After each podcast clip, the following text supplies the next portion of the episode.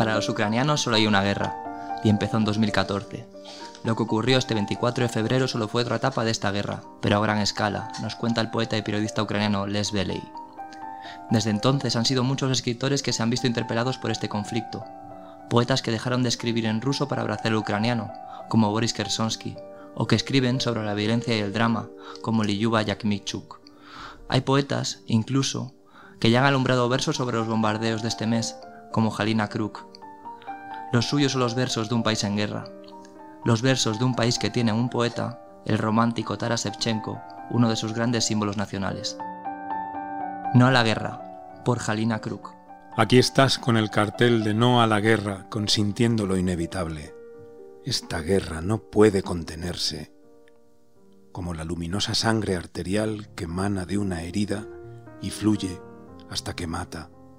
Entra en nuestras ciudades con los hombres armados, se infiltra en nuestros patios con las unidades de reconocimiento, como mortales cuentas de mercurio que no pueden engarzarse de nuevo.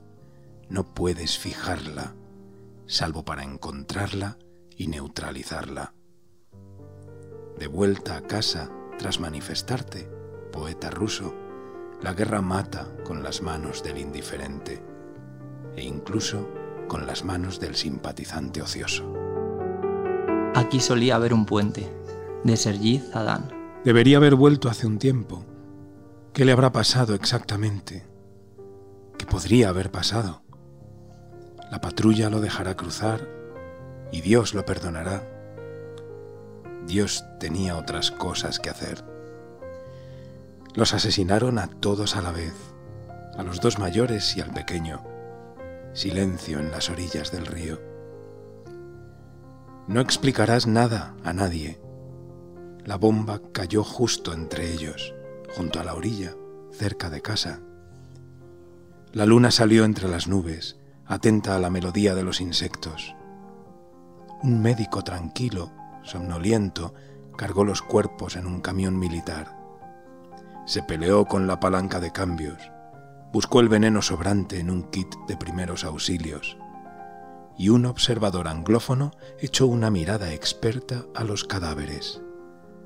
A un bronceado, rictus nervioso. Cerró los ojos del pequeño. Pensó para sí mismo, gente extraña, los oriundos. ¿Cómo mataba? De Liyuba Yakimchu. Cientos de tumbas han cavado entre mi madre y yo, y no sé cómo saltar al otro lado Cientos de morteros vuelan entre mi padre y yo, y no puedo verlos como aves.